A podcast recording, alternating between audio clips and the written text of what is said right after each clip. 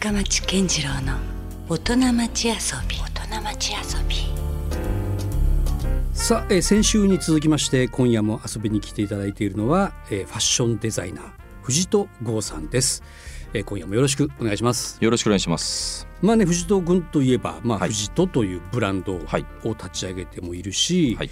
えー実はもう一つブランドが立ち上がってるんですよね。あ、そうですね。うん、えー、2017年ですかね、い。3年前からはい始めさせていただいてます、あの僕のまあライフワークの一つでもあるスケートボードうん、をテーマにしたアパレルラインである富士とスケートボーディング、それってスケートボードそのものを作ってるわけ？えーですね。スケートボードそのものは今企画中ですまだギアは作ってないんですけど、うんうん。今はアパレルを中心になるほど。T シャツだったりパーカーだったり。それは藤戸とは明らかにまた違うラインですか？分けてます。おうどういう違いが？えっとまあ、まずですね、うん。えースケートボードをする上で動きやすいだったりとうんかそういう機能的な部分はうん。抑えつつ、うん。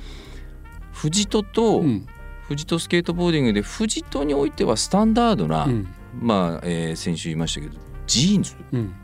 だったりとか、うん。天然素材ですよね。うん。コットン、うん。ウールとかっていう、そういう素材を使ったスタンダードなものづくりっていうのを藤戸では、まあ、今までもずっとやってきてますので、うん。それをそのまま続けていくと。うんうん。片や藤戸スケートボーディングの方ではリラックスしたシルエットうん少しゆったりしてたりとか、うん。あと機能的な素材うん。撥水性があったりとか、うんストレッチが入ってる生地と。か、なるほど。そういったものを使ってテクニカルな部分に関しては藤戸スケートボーディングでトライしていこうなんだったらもう少々転んでも丈夫な素材だったりとか。はい。とか最近作ったので言うとニット T シャツなんですけど防水っていう糸で、半袖で水弾いて意味ないやんって話なんですけいやど本当やね。ずぶ濡れやけどってなんですけど。これですねいや汚れがつきにくいんですよね。ああそういう利点があるそもそも。うんあと防臭とかうん。抗菌の効果があるってもうすごく今の時代にあったような糸がんニューノーマルな時代にも適用している、うん。そういうニット素材の T シャツをゆったりした素材、あのシルエットで富士とスケートボーディングで作ったりとやかこだわっとるね。いろいろとね。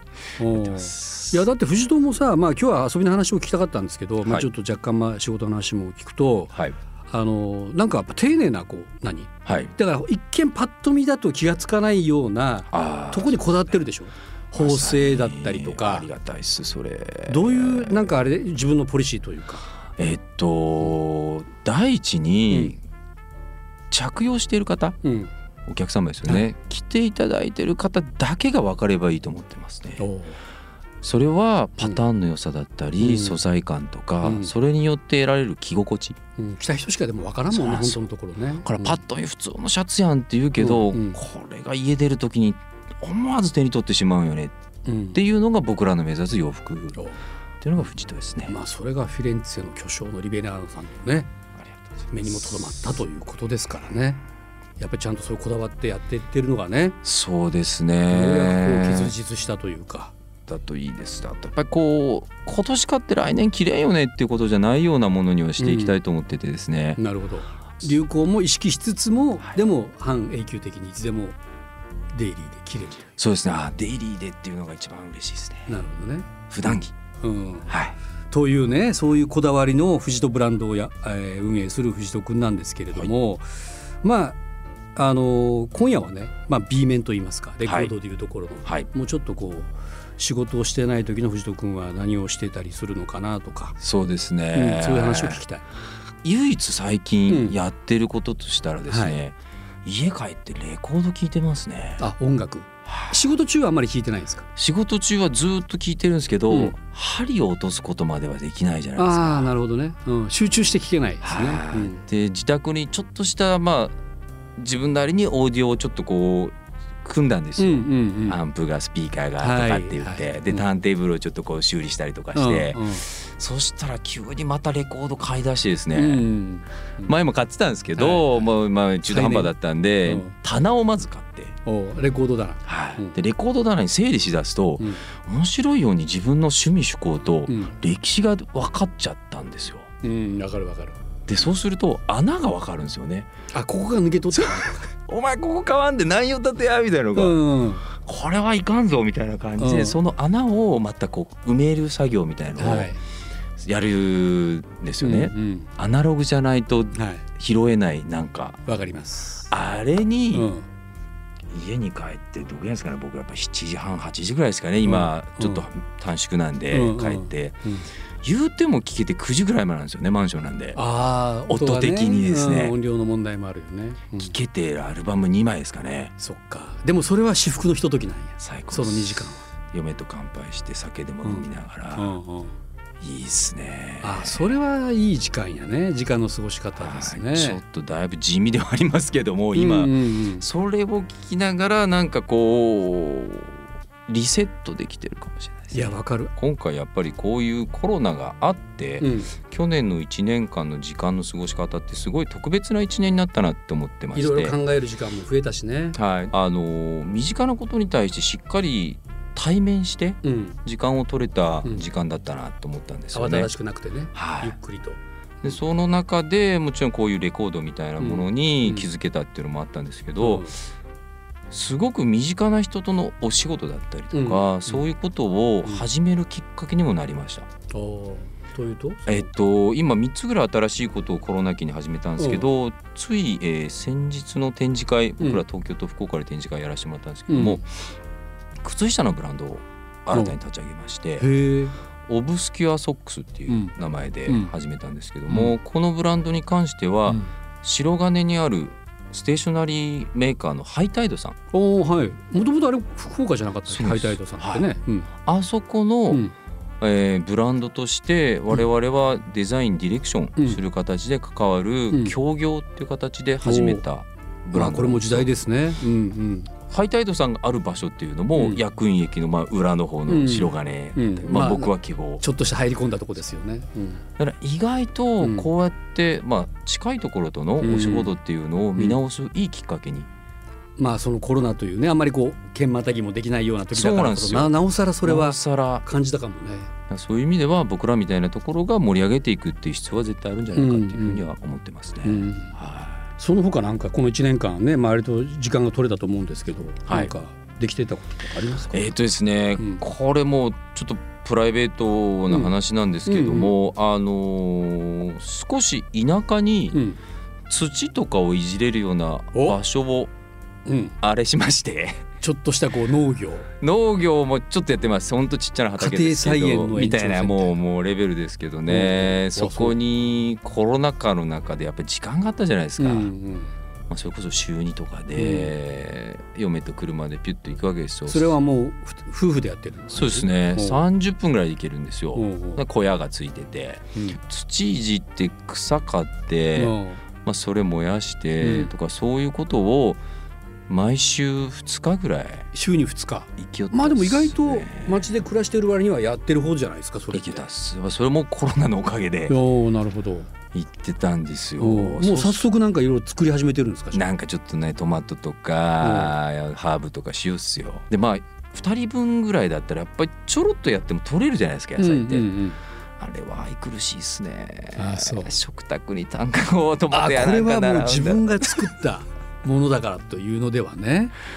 わこれはやっぱりちょっとスペシャルやなっていうのになるほど。気づきました。っああそうなんや。ていうのがもしかしたらまあまあいわゆるこうフジトブランド仕の野菜が出ますかじゃあ近 野菜は出らんかもっすけど。そこは商売とは直結しない、あでもうん。さすがですねそれこそデザインに反映しました、あらというとワークショップあワークウェアみたいな、違います。うん。この間やった展示会で発表したコレクションの中では僕がやっぱりそういう作業をしようときに、うん。まあやっぱり田舎暮らしではい。ハサミやら、うん。なんか道具やらっていうのをボコボコ入れるポケットいるよねって話なんですよ。はいはい、のベスト、うん。まあ、昔のブランドのうん。ハンティング、うん。狩猟用のベストのデザインからうんモチーフにして、はい。それを生かした、えーベストを作ってみたりとか。あー面白い。だからやっぱりリンクしちゃうんですよね。まあ、結局は全然そんなつもりで始めてはなかったけどもういざやっぱやりだすとすぐ自持ってくる。分のその仕事マインドが降りてくる。入れてくる。だけどそのなんかこうオフの時何されてるんですかとかって質問ってやっぱ結構厳しくてからですね、うん。もうずっとオンなんですよああ分かる分かる。とかなんならずっとオフなんですよ。柄そうなんか。遊びようけどなんとなくあいつ仕事になっとうよねとかゴリッと仕事しようけどやっぱりどっかもなんかふざけとうよねみたいなところが全て私たちの活動。うん。みたいなところが僕らのそのブランドのうん。なんか色うん。じゃないかなと思ってるんですよね。正しいなっていう気がしますね。だってさそんなじゃあ仮にその農業をねやるときに便利なウェアっていうのは、やっぱりやった人じゃないとわからんくない？これって。ああいやまさにそうなんですよ。ね、イメージで勝手に作ってねなんか満足してもらえるかどうかって微妙じゃないですか。その実用足り得るものっていうのは、やっぱり簡単には作れんですよね。やっぱりね。うん。だから古着っていうヴィンテージウェアですよね、1900どうですかね30年代からやっぱりはい。560年ぐらいまでのを僕らモチーフにすることが多いんですけど。意味があるわけでしょ？ここにこのポケットがついてる理由はとか、ね。もうそれしかないですね。ああそれしかない。はい、うん。その実用的なものがうん。デザインとして僕らが評価してるっていうだけなんです、あれは。うん当時これがイケ当売じゃなくて、うん。これが使える場合っていうところが必始ま要ってるんで。から生まれたっていうね。その純度の高さが後世に残る何かになってるっていうことはうん。実際もう歴史が証明してきてるんで、うん。そういう意味では今じゃあ僕がさっき言ったように、じゃあ週2で生きよっちゃうねと、うんでそれぐらいで街でも切れるしそうやってちょっと草とか借りよう時でも、うん。意外といっちゃんっていうのは、うん多分現時点でのうん。僕らのリアルな一応回答だと思うんですよね。うん。だからなんか僕もそのファッションデザイナーみたいな肩書きで紹介したけどむしろなんかちょっとより職人よりやね。なんか考え方というか。それちょっと恐縮っすね。ねえ。なんかそのリベラーノさんと通じたところも実はそういう感性かもしれんし。まあちょっとなかなか僕そげんですよ。言い切らんすけども、うん。そう言ってもらえるのはありがたいですいやいやでもなんかそういうねあのその生活から生まれるデザインとかじゃないけどそう,、どいうところってあるなっていう。きらびやかなさランウェイで見いうところのファッションとは違うなんかね。うん、地に足がついてるどころか土に足がついてる。あ本当ですね。うん。それをなんか編集してるっていう感覚が強いかもしれないですね、先人たちの知恵も生かしつつそこは。まっさらな状態で僕自身が100を生み出すってことは一度もないです。わかりますよ。音楽の世界もそうですよ。そげんですよね、うんうん。もう連綿と来たものを受け継いでる感じですよね。だからそういう意味ではまあまあ今後もちょっと勉強させてもらいながらそれが遊びだったり仕事だったりっていうフィールドをこうぴょんぴょんしながらうん。活動を続けていきたいって思なってまするほどね。だからもう本当僕も想像してましたけどもう遊びであり仕事でありというか、はいね、その境はグラデーションというか曖昧とはい。いったところですよね。むちゃくちゃ曖昧です、はい。もうふわふわしてます。不明瞭です。はい。えーどうでしょうね、まあ、今まではその自然と福岡に拠点を構えてはい。活動しているということなんだけれどもでもまあ別に嫌いな場所ではないわけよねもちろん。大好きっすね、うん。正直ですね、国内はもとよりうん。僕少なからず割と海外も行かしてもらってる方なんかなと思うんですよね、仕事柄、うん。どの町でもうん。ここまで住みやすいところはないんじゃないかなって思ってます、あそんな感じしましたか？そんな中でもじゃあ僕が福岡にいる意味みたいなものっていうのをブランドを続けていきながら考えた時にですね、やっぱり続けていくことの大事さみたいなことうん。を後輩とうかん。この文化うん。僕はまあアパレルファッションという業界にいますけれども、そういうことに携わる人たちにやっぱ伝えていきたいなっていうのが今思ってますね。あねあもうだんだんそういう年にも近づいてきたかな。もう自分のことだけじゃなくてですね。そろそろこう下のね世代に向けたメッセージも。です。これやっぱりもう自分のエネルギーとかパワーのなんかあの出していけるとは思ってるんですけど、はい。それがこれぐらいがピークなんじゃないかっていう、うん。そのなんかもう高みの部分っていうんですか、うん。そのアクセルベタ踏みで、うん。お前何歳まで行く気やみたいなのってやっぱりちょっと個人的にも感じる、うんうん。僕今45ですけども、はい。まあ、まだまだもちろんねいけるわけですけどね。うんでそうするとやっぱ下から思いっきり突き上げてもらったりとかっていううん。ヒリヒリした感じとかっていうのも含めて、やうんっぱ欲しかいですよね。うんいやだからねそれが例えば福岡であやれるんだみたいなね。はい。一つのこう実証実験みたいな。ことになってる可能性もあるしね。と思います。でうん。僕みたいなのがやれてるっていうのを見て、あちょっとこの業界面白そうだなと、うん。藤戸がやれとんやったら悪ないかもねとかって思ってもらえるきっかけうん。にはなってほしいです。ねせっかく福岡でね、なんすよ、まあ、玉坂こうやって活動を続けてるわけやから。だからまあちょっと今後って言ったら失礼ですけども、うんうん。もしこうチャンスがあれば例えばですね、うん。教育の場？うん。そういうところでうん。お話しできるような環境があったら、う。んちょっと飛び込んでいかん行きたいなっていうふうに思ってあーでもねそれはねあじゃあそこでもしかしたらまた僕なんかとも一緒にやれるなんか別のプロジェクトがあるかもしれないあ本当ですか、うん。あーありがたいです。ちょっと今いろいろやっぱ僕もそういうことをねやっぱ考えなきゃいけないなという。まあ僕なんかもっとそういう切実なお年頃ですから。ねもうそろそろもうだって次のことをね ちゃんとこう橋なんかこうバトン渡せるような、いやそれですよね、うん、ことをやっぱ考えていかないかんから。そしたらやっぱ教育なんですよそこって。ですよね。そこサボったかなっていうのは正直でもやっぱり僕も。余裕がなかったよね。あそうなんですよ。正直自分の飯に、うん。そんな人のことまで構ってれる余裕がなかったからやっぱね今まで。実際僕オファーもいただいたんですよ生意気ながらその。あなんかどっかで教えてくれそうですね。専門学ね校だったりとか、うん。そういうところからオファーをいただいた時に、うん。ことごとく断るっていうもう愚行をかましてきてまして。うん。これですねなんで断ったかというと、うん。まず学校で教えるべきことはないでしょっていうのが僕の持論だったんですよ。うん。街に出て服をまず着ようとうん。人と会って。はい。でお店に行ってうん。店員さんと仲良くなって、うん。洋服のことをもっと知りなさい。うん。ストリートでうん。カルチャーとしてう自分に入れたものを僕らみたいな表現する場になった時に使えるっちゃけん。っうん。ていうそこの蓄積がないのにうん。何番机の上で教えることがあろうかっていうふうにして断ってたんですけど、まあそれも一理ありますよね。ですよね、うんうん。ただちょっと待てよと、うんこういう僕なんかやっぱり90年代ぐらいから一応ファッションの現場にいさせてもらって、うん。今2000 21年。この30年間のうちに起こってきたことうん。みたいなのっていうのを一つまあ歴史時間軸で紐解きながら、うん。僕が一応現場にいたんでうんそれを話していくことはもしかしたらできるのかなと。今までやってきたことをね。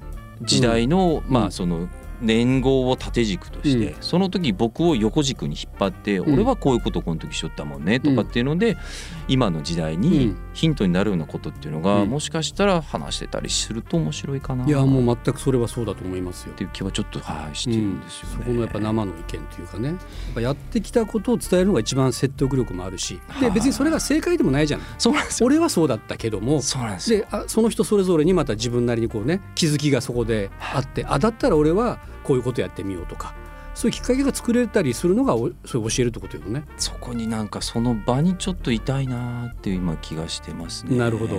あいつが言いよったなっていうのをパッとこうなんかうん、思い出してくれたりとかすると、うん。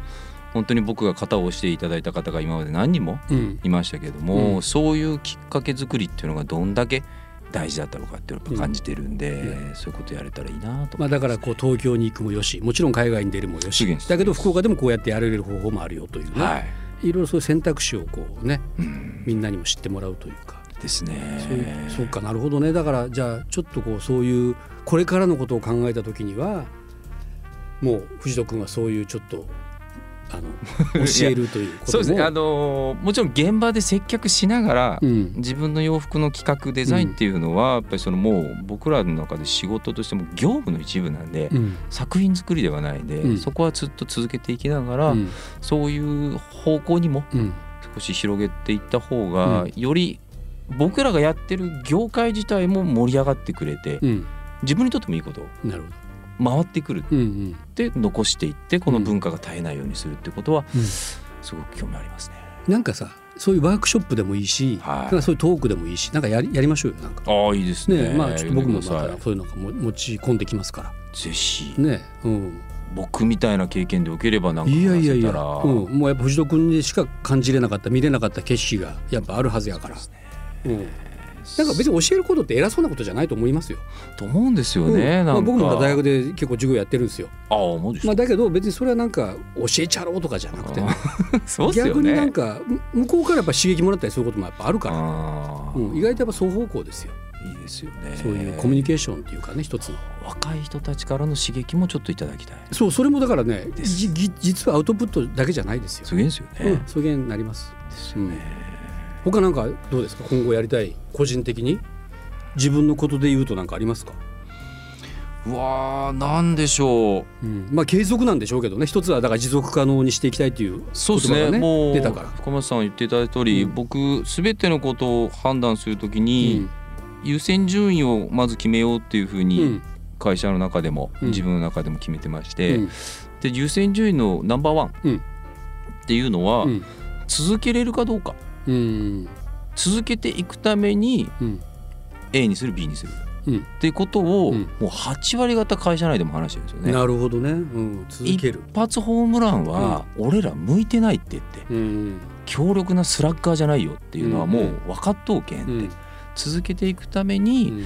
何が必要なのかとか、うん。何番せんばいかんのかっていうのをできるだけブラッシュアップしていって、うん。その精度を上げていこうっていうふうにずっとやってきてるんですよ。うん。でそれに関しては今後もちょっと変えないようにしたいんで、うん。フジトに関してもなるだけうん。続けていくと、うん。自分のブランドうん。でその続けるためにはじゃあ何かというと、うん。やっぱり自分のその家族だったり、うん。あとやっぱりその体うん。体力含めて、大事にせんといかんですよね。あそう健康実は大 一番の資本かもしれないもう。詰まるところこれかな。うん乗り物問題ですよね。そう。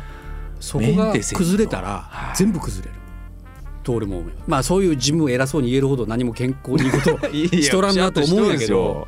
うん。でも本当そこ大事なんですよね実はね。僕らってやっぱり洋服の仕事してるんでまず藤戸の洋服お前が着て似合ってないとダメやないかいって話があって、うん僕自身が似合うことっていうのは大前提なので、うんうんまあ、それなりにあの体重が増えたり減ったりとかしないような、うんキープした状態っていうのを僕保ってるつもりなんですよ、うん。そのためのまあ運動だったりもまあ本当に少しですけど、うんうん。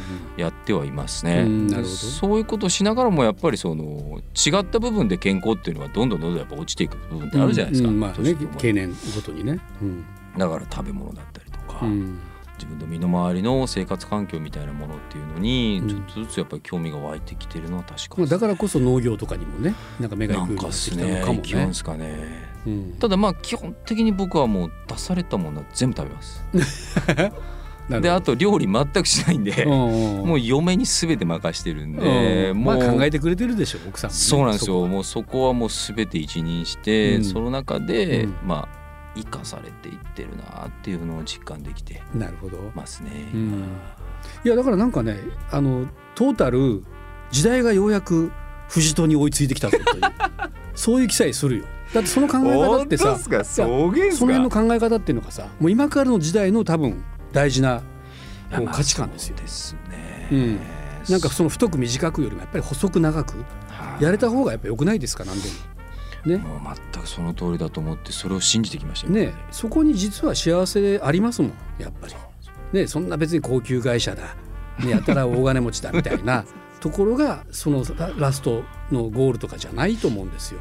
だって死んだらそれなくね持っていけるわけそうですよ。ね、よりは今までのなんか家庭が楽しかったなとかねその幸せだったなって思えた方がやっぱいいもんね。いいっす。だ僕それをうん大阪にマンボラマっていうまあブランドというかアパレルの会社があってあるんだ。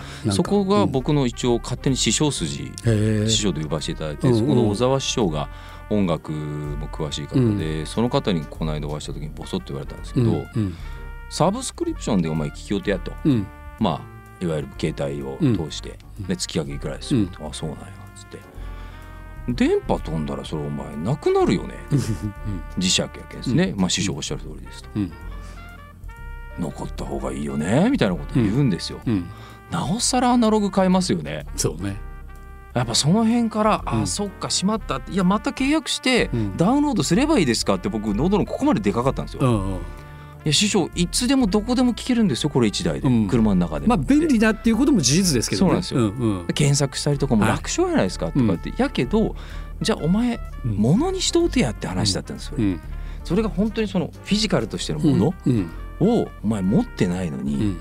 これで聞いとうけんってなんかこの辺の音楽も師匠いけてますよねみたいな風でうん。かけてくれようけどみたいなことをちょっと言われて、まあ襟がうん。正されまして。まあでもねこれも時代のニーズですよ。だってアメリカだって今もうね CD よりも完全にアナログの売り上げの方がもう超えてますから。ね。うん。そういう時代だもん。結構今いろんなアーティスト切ってくれるですもんね、うん。だからやっぱりねサブススクリプションみたいなのが流行る一方で、はい。やっぱりこのフィジカル系というか自分がその好きなものを所有する文化っていうのはやっぱり残っていくんやな。ありますよね、うん。この先さっきの話ですけど、うん。味わえるじゃないですか。味わ例えば70ぐらいになって、あうんの頃買ったこれそうそうそうとかって言って思い出とともにね なんか刻まれてるっていうか。針やら起きよったら悪ないねっていうのはちょっと思ってますね、やっぱ形あるものってそういった意味ではやっぱいいよね。朽ち果てるもんではあるけどいずれ。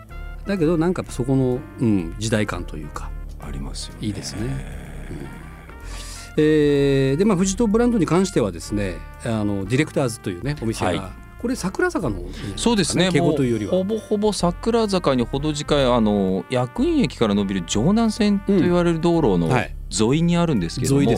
一番目安となるのは双葉学園前っていううん。信号機が、まあだからちょっと南薬院的なそうですね。ですね。ところになります、あの大きなマクドナルドをはい。右手に見ながらうんうん。六本松に抜ける道沿いにうん。ひっそりとあります。やってます。はい。はい、一応フルラインナップ毎シーズン、えー並べさせていただいてます、うん。で定番のジーンズとかもフルサイズあったり、うん。そこでチェーンステッチではい。その場で僕もしますし店長の松尾も丁寧にあ炊き上げしてお渡ししたりとかっていうサービスもあそうか。そういう場でまだリアレンジしてくれるんですね。そうなんですよ。うちあの結局丈上げをすぐできるように一回洗ったジーンズをうん。